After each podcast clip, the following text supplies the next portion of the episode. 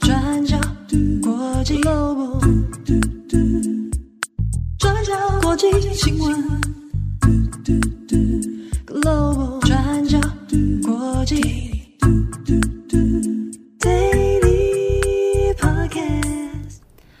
Hello，大家好，欢迎收听 UDN Global 转角国际 Daily Podcast 新闻。我是编辑木仪，我是编辑惠仪。今天是二零二三年五月十一号，星期四。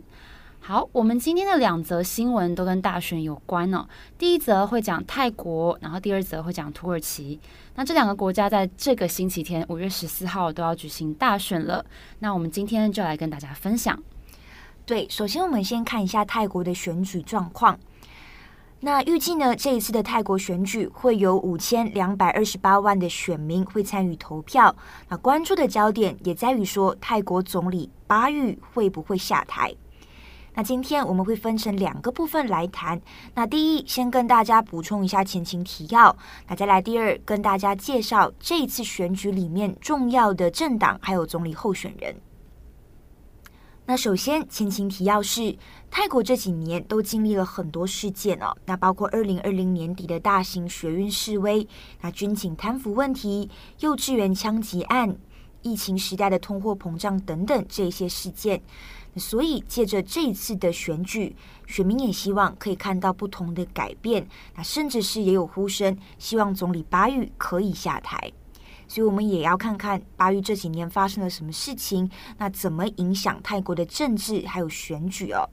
巴育是在二零一四年靠着政变上台，后来就在二零一七年修订了新宪法的内容，让选举制度比较有利于军方，所以也就让他在二零一九年的泰国选举当中，透过加入人民国家力量党，那同时也跟其他的政党组成联合政府，顺利的继续执政。所以当时候，二零一九年的选举之后，那总理就是巴育，然后副总理就是人民国家力量党的领袖普拉威。那但是根据泰国的宪法，总理任期最长只有八年，所以巴育的任期时间在去年也有很多的讨论。那例如有人就认为，巴育的任期应该要从二零一四年政变之后就开始计算。那如果是这样，任期巴育其实就要在二零二二年结束了，就要下台了。但是最后，泰国的法院在二零二二年的九月裁定，巴育的任期会从二零一七年修订宪法的时候开始计算，所以也就意味着他可以继续当总理。那如果在这次的选举当中，巴育又再度连任的话，那么他的任期就会到二零二五年结束。好，所以要选举了。那可是呢，在去年二零二二年底，巴育就跟副总理普拉威闹不和哦，所以最后巴育就决定离开他的这个人民国家力量党。那最后呢，是加入了泰国统一党。那这个统一党在二零二一年才刚创立，所以这一次也是第一次参与选举哦。那到最后呢，巴育也就被统一党提名成为这一次的总理候选人。好，那我们这边也要特别补充一下。巴育在二零一七年修订的宪法内容哦，那因为这一个宪法内容修订之后，那很大程度上会影响这一次的选举。好，简单来说，泰国的国会是分成参议院跟众议院，那这一次的选举选的就是众议院的选举。那参议院有两百五十名参议员，众议院有五百名众议员。两院加起来有七百五十人，所以如果要担任泰国的总理，就要有七百五十位议员的至少一半，也就是三百七十六位议员投票给你，才可以当选总理。那听起来是符合逻辑，但问题就在于参议院里面的两百五十名议员是由军方任命，那任期是到明年二零二四年才会结束。所以可想而知，这些亲军方的议员几乎不可能会在这一次的选举里面投票给其他政党的总理候选人。所以对巴育来说，这两百五十票是稳拿的。那对在野党来说，那如果要赢，在野党就只能靠众议院。那这代表在野党在众议院里面就要横扫三百七十六票，也就是你的支持度在众议院要达到百分之七十五，才有可能当总理。但是关键也在于，按照现在的状况来看，没有一个泰国政党有这样的势力还有实力，可以在众议院大胜哦。所以接下来我们也要进到下一个部分，我们要看看这一次参与选举的主要政党还有总理候选人有谁。那基本上在野党的总理候选人，他们的声势是远远超过巴育。那我们按照目前民调受欢迎的程度，依序跟大家介绍主要的三位总理候选人，分别是皮塔、翁银还有巴育。那当然还有其他的候选人，但我们这边就先不做介绍。那目前声势最高、最旺的候选人是四十二岁的皮塔，他是在野党前进党的领导人。那皮塔非常的具有领袖魅力，他是这一次选举里面学历最高的总理候选人。他有哈佛大学跟麻省理工学院的硕士学位。那他所领导的前进党呢，可以被视为是泰国目前最具有反王室色彩的政党哦。那前进党的前身叫做未来前进党。那皮塔本人是在二零一八年加入了未来前进党。那这个政党在二零一九年的选举里面第一次参选，就马上成为众议院里面第三大党。所以一直以来也就被军方还有保王派盯上，最后也就在二零二零年被解散。那后来经过改组之后，皮塔就带着未来前进党的党员组成了前进党。那在这一次的选举当中来势汹汹。那大家应该也有印象，泰国在二零二零年爆发了泰国学运嘛？那当时候学生们喊出了前所未有的口号跟诉求，也就是要求泰国王室改革。那当中部分的学运领袖现在都加入了前进党，在这一次参选议员哦。那现在前进党党内大多数都是年轻人，所以也可以被视为是进步派。你在这一次，他们主要向选民传递的讯息，也就是 Change for Thailand，那呼吁选民一起改变泰国。那下一个声势第二高的总理候选人叫做翁银，他是最大在野党。维泰党的总理候选人，那翁银今年三十六岁，来自政治世家，但是呢，他的父亲跟姑姑更加有名。那因为这两个人都曾经担任过泰国的总理，但是结局呢，都是被军方推翻下台。好，翁银的父亲呢，叫做塔克辛，是在二零一一年到二零零六年担任总理。那后来因为呃贪污丑闻等等的这一些问题，塔克辛在二零零六年被军方政变，到最后呢是带着大笔的资金逃走，那至今还流亡海外。那尽管如此，塔克辛在泰国的支持度势力还是很高，而且还有政坛的影响力哦。那例如塔克辛在二零零八年也就成立了维泰党，也就是现在的最大在野党哦。而且他的妹妹，也就是翁银的姑姑，叫做银拉，接着呢就在二零一一年当上了总理，可是后来也在二零一四年被军方推翻政变。所以说到这里，大家可能也已经猜到，推翻银拉的其实就是现任总理巴育哦。那巴育跟塔克辛一向来不和，所以巴育。当初会在二零一七年修订宪法，一方面其实也是为了要防止塔克辛的家族势力卷土重来。那可是没想到，这次塔克辛又再一次派出自己的女儿翁莹参选。那这场选战也牵扯到了塔克辛一家的命运哦，也就是大家都关注，那究竟现在人还在流亡的塔克辛有没有办法借着自己的女儿回到泰国？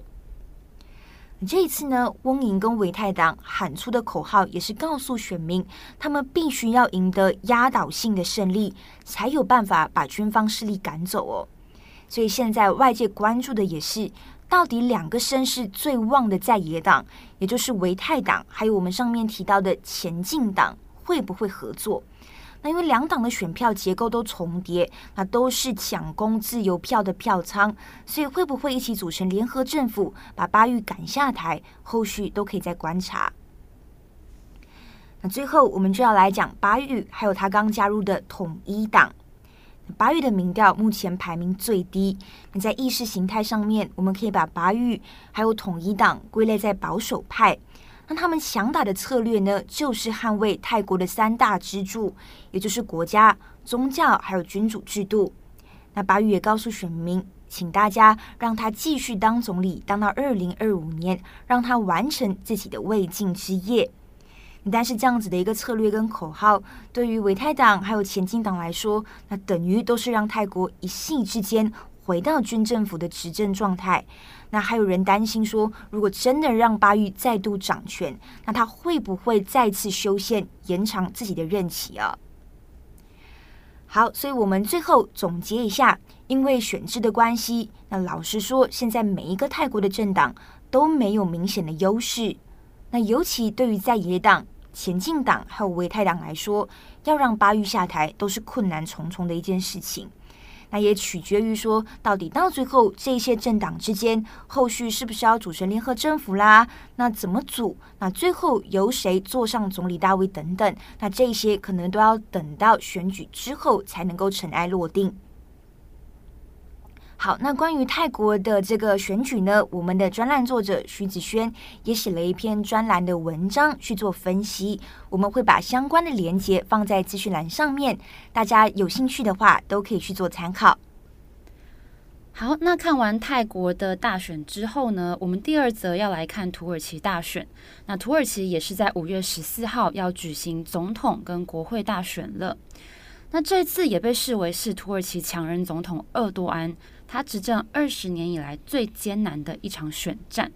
特别是在他从二零一八年大选到现在快要五年来，土耳其历经了疫情、高通膨，还有货币危机，以及在今年二月六号土耳其叙利亚强震的这场悲剧哦，这些都让反对厄多安政权的舆论声提高了。但是会不会真的严重影响到厄多安连任的机会，目前还是很难说。那有关土耳其大选呢，我们会分成两个部分来谈。第一个是土耳其大选的选制，还有有谁会跟厄多安来角逐总统大位。那再来，我们要来谈这次选举当中扮演重要角色的几个关键因素，包含这些候选人他们都怎么吸引年轻选民，怎么处理性平问题，还有保守派跟世俗派之间的关系。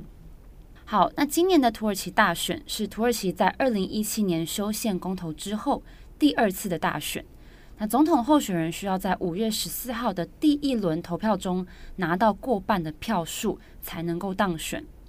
那如果没有候选人获得过半的选票的话，那就会由得票第一高跟第二高的候选人在五月二十八号进行第二轮的投票。那第二轮投票中就会是相对多数票的候选人来当选。那在二零一七年的修宪公投之后，总统制就正式取代了议会制，那也废除了总理的职位，以及扩大总统实权哦。那在隔一年二零一八年的第一次总统大选里面，厄多安是以百分之五十二点六的得票率当选了土耳其总统。那这次反对阵营会采取什么样的策略来跟这位强人总统厄多安竞争呢？这次反对阵营也是采取了跟二零一八年相同的政党协商策略，那其中有包含最大的在野党共和人民党 （CHP）、好党，以及从执政党正义发展党 （AKP） 分裂出来的未来党等等，啊，一起来协商推出一位总统候选人。然后在瞧了好几个月之后，终于在三月八号同意要由共和人民党 （CHP） 的党魁。基里达欧鲁出来竞选。那基里达欧鲁呢？今年七十四岁，是一位经济学者。那他在土耳其也是反贪腐方面非常具指标性的人物哦。那比起这个大权独揽，而且发言风格直言不讳，而且非常有群众魅力的这个现任总统厄多安呢，基里达欧鲁他的形象相对比较温和，他谈吐也比较走和缓的路线哦。那他因为身形比较瘦小，所以常常被拿来跟印度独立运动领导人甘地来做比较，所以他也有土耳其甘地之称哦。那反观今年七十岁的厄多安，他到现在还是不断的强调自己是工人阶级出身，但是他现在也成为国父凯末尔之后，在土耳其最有权势的政治人物哦。那在这个土耳其的选民支持者里面，厄多安是让这个土耳其走向现代化的英雄。但是，就反对他的人来说，他太过专制。那接下来我们要进入下一个部分，决定这次大选结果的几个关键因素。第一个，今年土耳其有超过五百万名的手头族，而且十八岁到二十五岁的选民占全部选民的百分之十二。那现在外界都预估说，年轻人的决定会是影响选举非常重要的因素之一。所以我们也可以看到，这两大阵营都非常认真的在经营候选人的社群平台哦，特别是 Twitter、Instagram，还有甚至是 TikTok。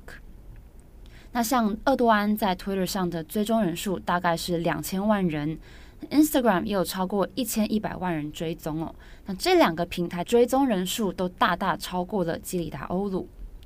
但是反观基里达欧鲁，他的阵营则是放了很多力气在 TikTok 上的经营，像是他在 TikTok 就持续的更新短影片，让追踪者的人数快速的增加哦。目前已经有七十万名追踪者，那厄多安则是有五十二万人。那目前调查显示呢，十八岁到二十五岁的年轻选民里面，目前只有不到百分之二十的人打算投给厄多安。不过最后结果如何，也是攸关到两大阵营的青年政策。执政党他们的政策方向是主打对青年的补贴政策。让刚出社会或是想成家的年轻人以及新手父母，他们可以申请相关的补助。那反对党 CHP 他们的青年政策方向呢，其实也是跟经济还有就业方面有关哦。那 CHP 就承诺说，上任之后会在两年之内有效地控制通膨，以及在五年之内创造五百万个工作机会等等。但是就青年政策方面呢，外界目前普遍认为反对党 CHP 他们的政策比较具体，也比较明确。好，那我们接着也必须要来讨论土耳其保守派以及世俗派之间的持续冲突哦。土耳其国父凯末尔在一九二零年代致力于把土耳其世俗化，来确立政教分离。那从此以后也奠定了土耳其社会长期以来在保守派还有世俗派之间的冲突跟矛盾。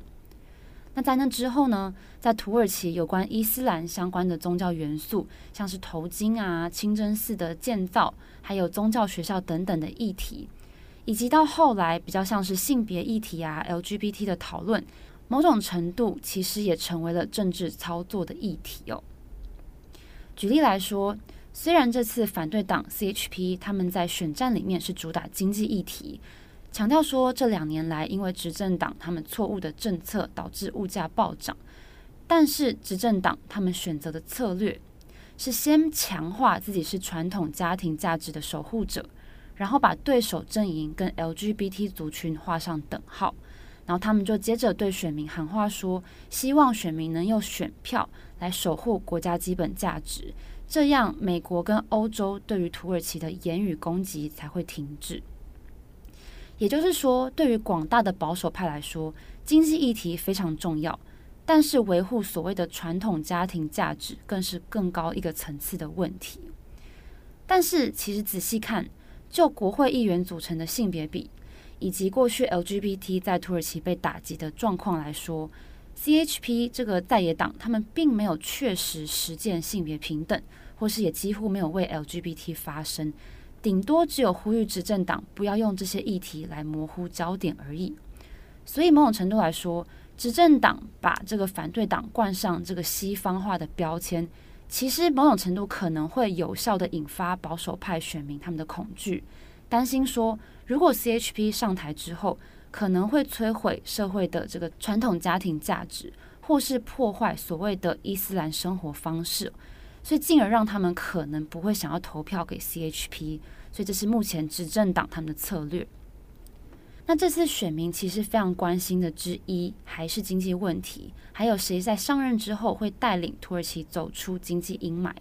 那提到经济问题呢，在二月六号发生地震之后，很多人都认为地震会造成厄多安连任的危机，甚至在曾经在这个民调当中。厄多安的支持率也降到了百分之三十三以下哦，但是随着时间越来越接近大选了，现在的民调也已经回升到地震之前的水准了。但是在这次大选里面，除了厄多安还有基里达欧鲁之外，还有另外两个候选人，一位是从 CHP 脱党参选的英杰，还有极右翼 ATA 联盟的候选人奥万。那虽然英杰跟奥万这两个人在目前的声势上都不太会超越厄多安还有基里达欧鲁，但是在四抢一的状态之下，任何一位候选人在第一轮投票当中就能获得过半票数的可能性其实就更低了。所以目前外界也普遍预估说，大选可能会进入第二轮的投票决战。好，那以上就是有关土耳其大选目前的情势，还有会影响选举结果的几个关键因素哦。那有关更细节的内容呢，我们在土耳其的专栏作家陈婉玉也即将推出一篇土耳其大选的分析，那欢迎大家到我们的官网来参考。好的，那么以上呢就是今天的两则新闻更新。那因为今天这两则新闻都是跟选举有关，嗯，那这两个选举都在同一天举行，所以我们花了一些时间跟篇幅来跟大家做介绍，是有点长，但是也是希望大家可以对土耳其还有泰国选举，呃，有点认识，嗯，对。如果大家对于这两则新闻，还有这次土耳其跟泰国大选的一些细节上的分析有兴趣，那也可以去参考我们徐子轩还有陈婉玉的专栏。对，然后因为就是这个礼拜天就要进行选举了嘛，那后续的这个选举结果，还有一些相关的分析跟评论，那我们也会持续在留意。那有最新的状况，都会在下周跟大家更新。嗯。好，那我是编辑慧怡，我是编辑木仪，祝福大家有一个美好的星期四，明天就星期五了，我们下次再见，拜拜，拜拜。转角国际新闻，Global Podcast 新闻。